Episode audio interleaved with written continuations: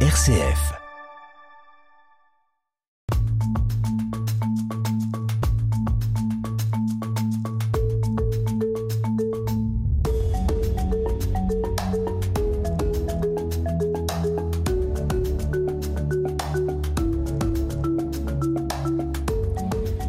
Situations nous apparaissent comme une impasse. Il semble difficile d'en sortir. On a beau retourner le problème dans tous les sens, rien n'y fait. Même nos prières ont l'air vaines. Où est donc ce Dieu? Marie-Thérèse Autier, vous n'allez peut-être pas répondre à cette question, mais vous allez nous dire comment les générations l'ont posé bien avant nous dans la Bible. Bonjour. Bonjour. Vous êtes bibliste, aumônière à la clinique universitaire Saint-Luc à Bruxelles, où nous nous trouvons. Merci au studio de nous accueillir. Et avec vous, nous ouvrons un des livres de l'Ancien Testament. C'est le livre des psaumes. Il y en a 150. Et celui que vous avez choisi nous dit justement cette quête de Dieu. C'est le psaume numéro 12. Alors, euh, je voudrais savoir euh, avec vous ce qui, euh, vous, vous a interpellé dans ce psaume numéro 12. Est-ce que vous avez trouvé vous-même parfois une réponse à cette question de où est Dieu? Vaste question. Alors on a, on a combien de temps? Euh, Deux heures pour en parler C'est un psaume qui m'a beaucoup touché, parce que sans doute euh, un psaume va me toucher quand il va me rejoindre dans ma situation de vie. Et j'aime beaucoup le petit parcours qu'il fait. C'est un psaume qui est assez court. Et donc, il est intéressant de voir aussi dans sa progression, dans tout ce qu'il va évoquer. En tout cas, il part d'une situation de départ euh, avec cette question, mais où donc est Dieu? Et donc, c'est une question qu'on va se poser assez régulièrement quand on va être en situation de crise, en situation de, de difficulté. Et très souvent, je le vois dans mes accompagnements des personnes qui sont hospitalisées, la question peut surgir. Mais où donc est Dieu? Alors, comment est-ce que je vais en parler, comment est-ce que je vais dire les choses, pourquoi ne pas puiser dans ce, beau, ce beau trésor des psaumes? Hmm. C'est vrai que on hésite parfois à ouvrir parce que on ne sait pas toujours très bien quel psaume, quelle page prendre. Mais en tout cas, aujourd'hui, on va essayer de voir avec le psaume numéro 12. Je vous propose qu'on l'écoute. Il est lu par le comédien Frédéric Folcher. Combien de temps, Seigneur, vas-tu m'oublier? Combien de temps me cacher ton visage? Combien de temps aurais-je l'âme en peine et le cœur attristé chaque jour? Combien de temps mon ennemi sera-t-il le plus fort? Regarde. Réponds-moi, Seigneur mon Dieu. Donne la lumière à mes yeux, garde-moi du sommeil de la mort. Que l'adversaire ne crie pas Victoire. Que l'ennemi n'ait pas la joie de ma défaite. Moi je prends appui sur ton amour, que mon cœur ait la joie de ton salut. Je chanterai le Seigneur pour le bien qu'il m'a fait. Alors bah, on, va suivre euh, tout simplement ce texte. Moi ce qui, me marque c'est cette question lancinante qui est répétée. Combien de temps, combien de temps Seigneur vas-tu m'oublier? Combien de temps me cacher ton visage? Combien de temps aurais-je l'âme en peine et le cœur attristé chaque jour? Il faut attendre combien de temps pour avoir la réponse. C'est long, c'est long, le silence. C'est parfois long, le silence, et le temps peut s'étirer de façon euh, comme un élastique. Hein. Ça s'étire, ça s'étire. Euh. Et donc, dans un premier temps, c'est très important dans la prière, puisque les psaumes, c'est vraiment euh, les mots de la prière. Hein. Pourquoi est-ce qu'on lit les psaumes? Pourquoi est-ce qu'on les intériorise? Si ce n'est pour entrer dans cette démarche de prière. Et donc, le mot prière, euh, l'étymologie euh, latine, hein, prière, c'est en lien avec la précarité. Préchesse, c'est la précarité. Et donc, quand je suis évidemment en situation de précarité, je vais chercher à m'en sortir, je vais chercher des solutions et je vais chercher aussi peut-être du côté de Dieu. Alors, cette question de durée, elle est là. Et donc, j'aime bien, dans un premier temps, c'est que le, celui qui a écrit le psaume, le psalmiste, prend le temps de se plaindre. Mmh. Et donc ça, ça, me paraît important de pouvoir, dans la prière, s'exprimer à Dieu et dire, mais où est-ce que tu es, quoi? Et ça, tu vois combien de temps ça dure? Donc on entre dans un dialogue, un peu à la fois, mais d'abord, on exprime cette plainte, cette longue plainte, voilà, qui peut durer, durer encore et encore. Alors, quel est le sentiment du psalmiste? Qui peut devenir alors évidemment mon sentiment. C'est ça l'idée, hein, c'est mm. de dire euh, ah, ce sont des mots qui me parlent et qui me touchent, et ça pourrait devenir les miens. Donc c'est quelqu'un qui a très longtemps. Le premier psaume daterait de l'an 1000, quelque chose comme ça, hein, parce qu'ils sont attribués à David. Et encore, voilà, l'auteur, on n'en sait rien, et peu importe, mais de dire, voilà, ce sont des gens qui ont trouvé des mots pour dire ce qu'ils étaient en train de vivre. Et donc c'est pour ça que cela me rejoint, parce que je peux avoir ce sentiment d'être abandonné, d'être oublié. J'ai l'âme en peine, hein, j'ai l'âme en peine, j'ai le cœur attristé, et c'est pas un moment comme ça chaque jour, c'est tout le temps. Donc ça, c'est les, quatre premières lignes qui, qui disent cela, qui expriment cela. Vous avez un nouveau message? La Bible attend à nous dire. Alors c'est pas forcément un, découragement, mais ça peut arriver aussi que à attendre comme ça cette réponse, on se décourage et certains vont finir par vouloir ignorer l'existence de Dieu. Moi, je pense que c'est un vrai découragement, et donc il faut avoir le courage d'aller jusqu'au fond de ce découragement, et peut-être qu'il y aura un rebond possible, mais ah non, ça va aller. Euh, oui, allez, euh, pousse-toi. Euh, s'auto-stimuler ou se faire stimuler par les autres de, pour dire oh mais non, c'est pas grave, tu vas aller, secoue-toi un peu, tu es un peu déprimé. C'est enfin ça, c'est ce qu'on ne peut pas dire en langage humain à quelqu'un qui est déprimé. Moi, ce que j'aime bien dans ce psaume aussi, c'est qu'il rejoint quelqu'un. Ce sont les mots de quelqu'un qui est déprimé. Est-ce que j'ai le droit d'être dépressif Oui, pourquoi pas. Et donc moi, ça me touche parce que je peux passer moi-même par des vagues qui sont de dépression, de pas bien, de et de pouvoir exprimer cela à Dieu.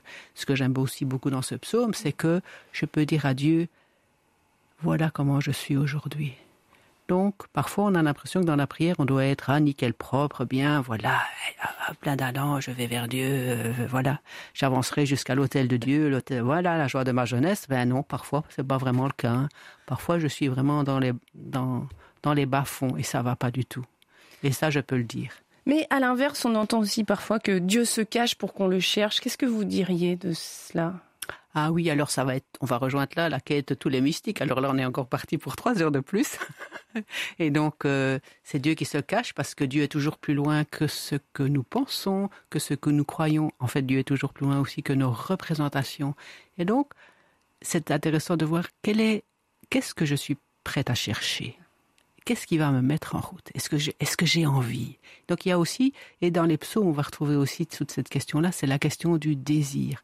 Quand je suis en train de dire euh, combien de temps tu vas m'oublier Seigneur, c'est parce que j'ai envie de le rencontrer, si j'ai envie de le retrouver, ça veut dire que j'ai déjà comment dire, expérimenter sa présence d'une façon ou d'une autre. Et donc là, je vais un petit peu sur la pointe des pieds parce que comment trouver les mots pour dire l'expérience qu'on peut avoir de Dieu? Ça, c'est encore une très vaste question, mais c'est la quête, la quête qui, qui nous habite. Qu'est-ce qui m'habite? Et je pense qu'au moment où, au moment où je ne vais pas bien, au moment de crise, j'ai envie de me tourner vers Dieu et j'ai envie de l'interpeller de lui parler, de le, de le retrouver, de le trouver.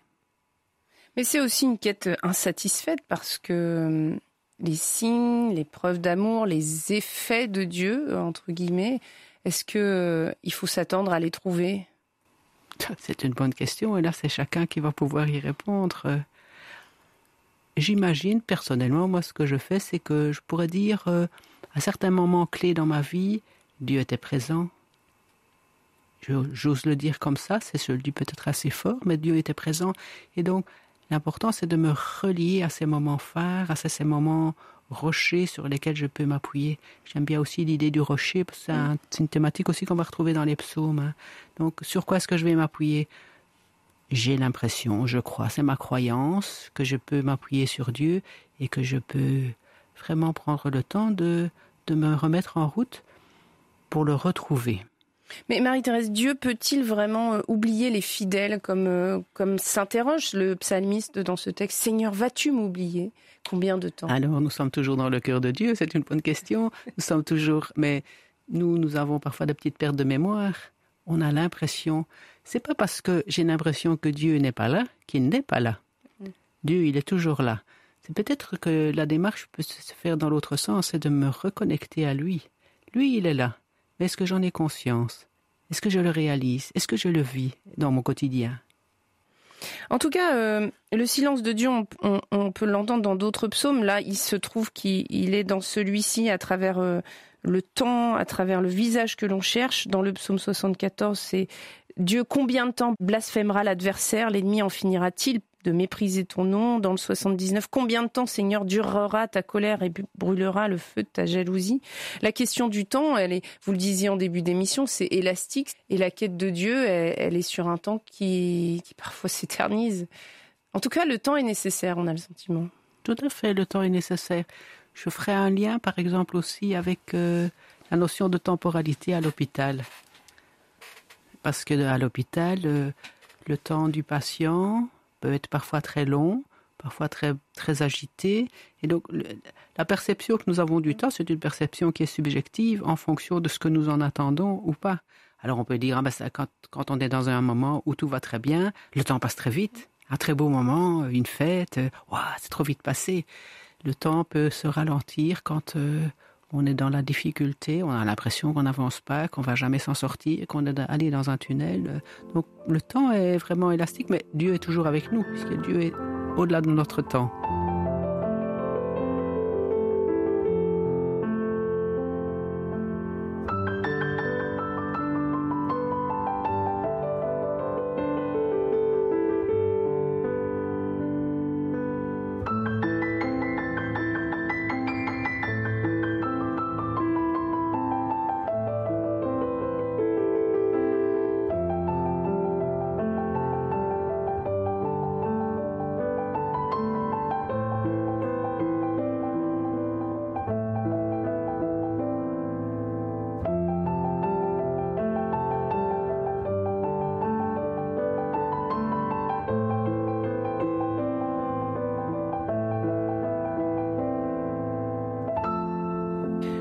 Alors dans ce psaume, il y a aussi euh, ce verset 3. Combien de temps mon ennemi sera-t-il le plus fort? Qui est l'ennemi euh, dans, ce texte euh, et pour nous aujourd'hui? Mhm. Donc l'ennemi, c'est un personnage qui va revenir assez régulièrement dans les psaumes. Et donc c'est une façon de dire les choses. Alors ici, on ne sait pas trop, hein. Mon ennemi sera-t-il le plus fort? Qu'est-ce que le psalmiste avait voulu dire en son temps? Et donc, c'est une belle clé de lecture pour tous les psaumes, c'est ce triangle.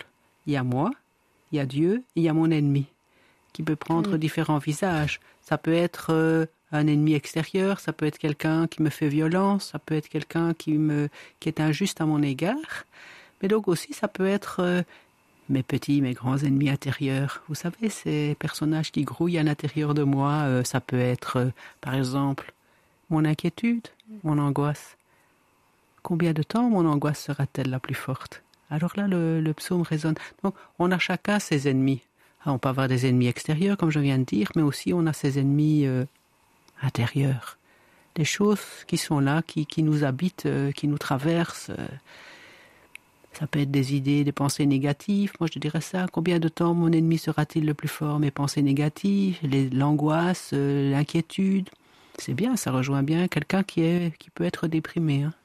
Et alors, euh, combien de temps, jusqu'à quand cette répétition, elle, elle se termine quand Cette question lancinante, elle s'arrête quand? À quel moment on sait que ça y est? Le combien de temps est terminé? On a la réponse. Le visage de, Dieu ne se cache plus. La réponse, elle est dans le psaume. Hein. Tout est là. Tout est dit. Chaque psaume, en fait, on nous propose un trajet. C'est une trajectoire.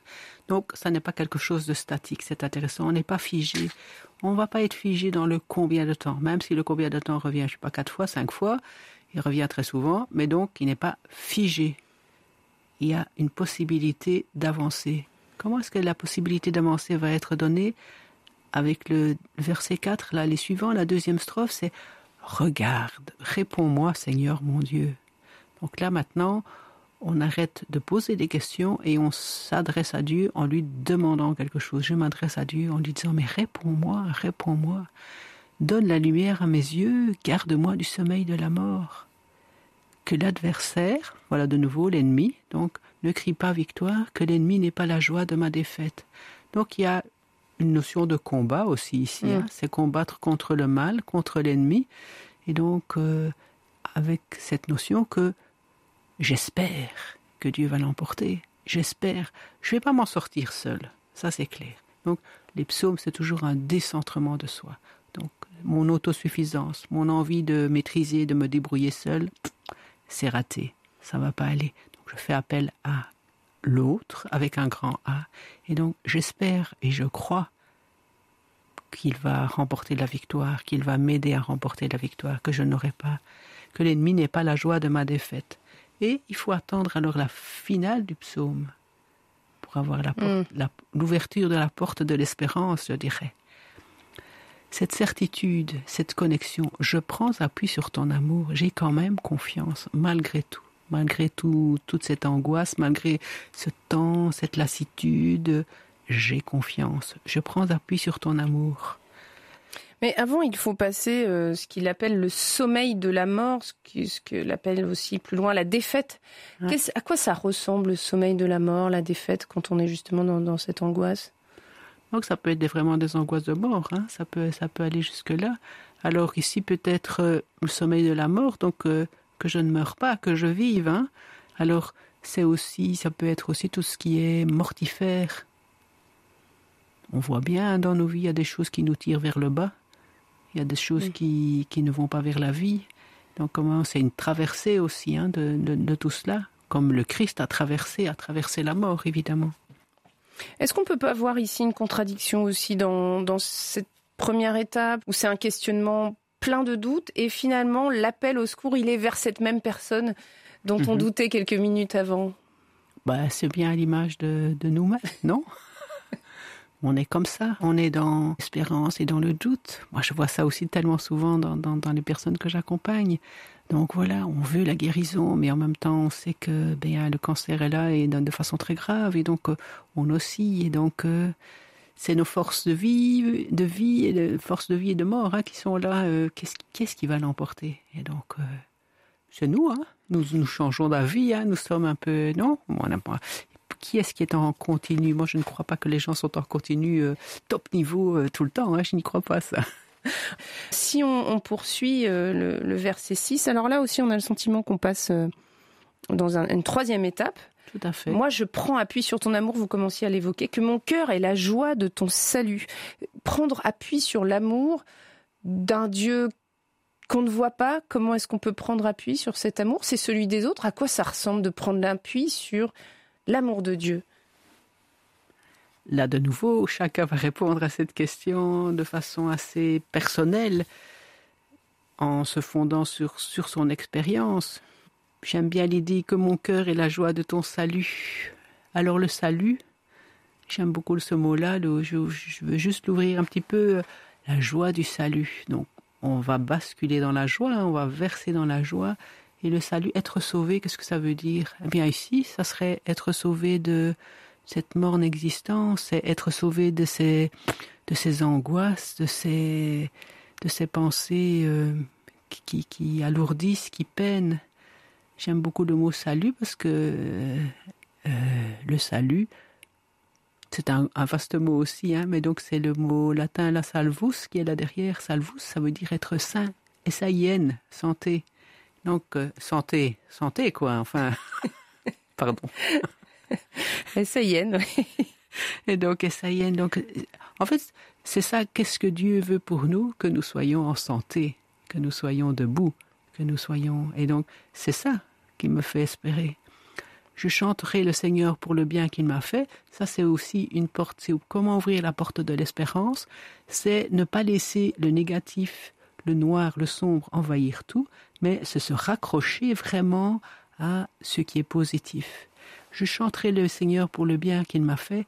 Ah mais oui, dans le fond, Dieu a déjà été présent dans ma vie. Dieu a déjà fait des choses dans ma vie. Ah, je me souviens, c'était à ce moment-là où c'était si difficile. Oui, au moment d'un décès de quelqu'un de proche. Et j'ai eu cette expérience que Dieu était présent, qu'il était là, et c'était une force qui venait d'au-delà de moi.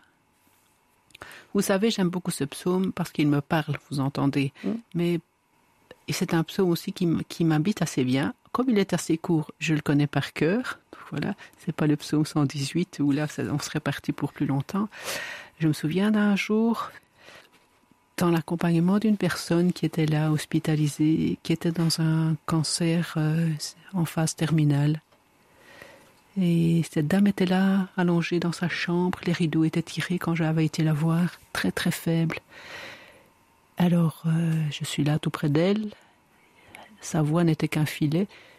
Et je lui dis Qu'est-ce que je peux faire pour vous? Qu'est-ce que vous souhaitez que je fasse?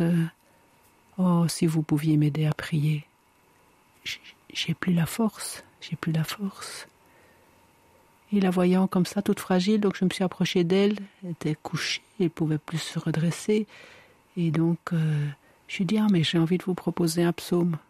Parce que, parce que c'est un psaume qui me parle, peut-être qu'il va vous parler. Et donc, je lui ai récité tout doucement à l'oreille ce psaume. Elle m'a regardé. C'est vraiment ça que je suis en train de vivre.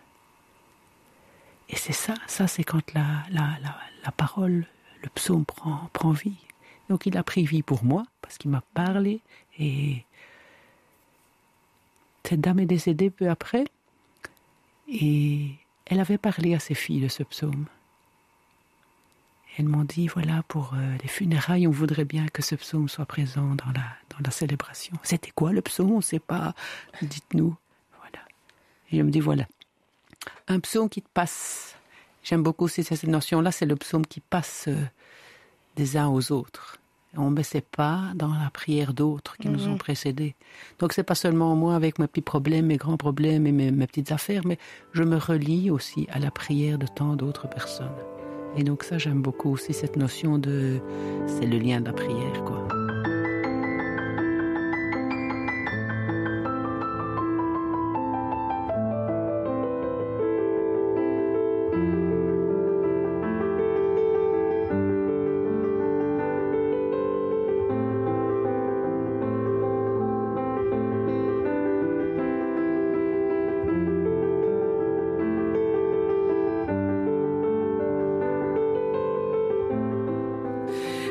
Parler de, du salut. Vous êtes bien placé pour le savoir. Vous nous parlez de votre expérience auprès des malades. Vous savez que parfois ces idées noires sont tenaces et que pour s'en débarrasser, c'est pas si facile. Est-ce que c'est ça qu'on appelle la grâce, ce moment où, à force peut-être de prière, de s'en remettre à Dieu, on peut passer dans, dans, cet instant de louange, dans cet instant de remerciement, dans ce, cette joie du salut? Je dirais qu'il y a deux choses pour cela. Il y a certainement une part de grâce. C'est quelque chose qui est donné. C'est comme la foi. La foi, c'est un cadeau. Je crois. Qu'est-ce qui me donne de croire? Qu'est-ce qui fait que je crois? Alors que je rencontre des personnes qui, me disent Oh, j'aimerais tellement croire. J'aimerais tellement croire, mais j'ai pas la foi. Donc, je pense que la foi est à la fois un don, mais c'est aussi, je pense, la louange, la reconnaissance, c'est aussi une décision c'est aussi un choix. À un moment, je me suis bien lamenté, maintenant j'arrête. Donc je mets aussi une limite à la lamentation. Je mets moi-même une limite au mal. C'est tout le livre de Job aussi là derrière. Hein. Donc de dire, il y a un enclos. Stop. Je peux laisser me, les pensées négatives, c'est comme un gaz, ça peut remplir toute la pièce sans aucun problème, toute ma pièce intérieure, tout, mm. tout mon être intérieur. Ou bien je dis non, je ne suis pas que cela. Je ne suis pas que ces pensées négatives et donc je mets une limite. Et donc ça, c'est aussi une décision, un choix à faire. Alors, on le fait ou on ne le fait pas. Euh, moi, je ne suis pas donneuse de leçons. Euh, chacun fait comme il peut dans, la situation mm. où il est. Pour moi, alors, il est très important, c'est d'être en lien.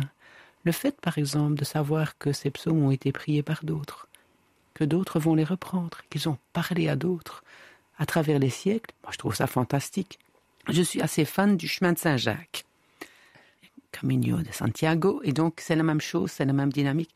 Je ne mets pas dans les pas des pèlerins. Et ça, c'est magnifique. Alors, ils étaient là en chemin, et nous sommes en chemin dans la vie, hein, et les psaumes nous permettent aussi de faire ce chemin et de sortir de, de ces petites affaires et de voir, de, mm. penser, de penser plus large aussi et d'être en lien. Vous nous disiez, euh, je chanterai le Seigneur pour le bien qu'il m'a fait. Vous citez le, c'est le dernier, c'est la toute dernière phrase de, ce psaume 12. Euh, le bien qu'il m'a fait, à quoi ça, ressemble bien que le Seigneur nous fait? Parce que là, ça veut dire qu'il agit véritablement aujourd'hui encore dans nos vies. Tout à fait. peut-être un premier mot qui me viendrait comme ça à l'esprit quand vous me posez la question, c'est la paix. La paix intérieure. Je suis dans une situation donc, il n'y a pas nécessairement un miracle de, guérison. Hein. Mm. Je, pense à des situations d'hôpital, mais il y a une paix intérieure. Je me souviens d'une dame comme ça que j'accompagnais en soins palliatifs et donc euh, elle me dit, tu sais, je suis sereine, je suis en paix. Et j'ai dit, comment tu fais? Elle dit, bah, tu vois bien, ça ne vient pas de moi. Ça ne vient pas de moi. Des comme ça, c'est c'est fort, hein, ça parle. Voilà. Oui. Alors, vous nous disiez que vous avez euh, la capacité de, réciter des psaumes parce que vous les avez lus, parce qu'ils vous ont plu.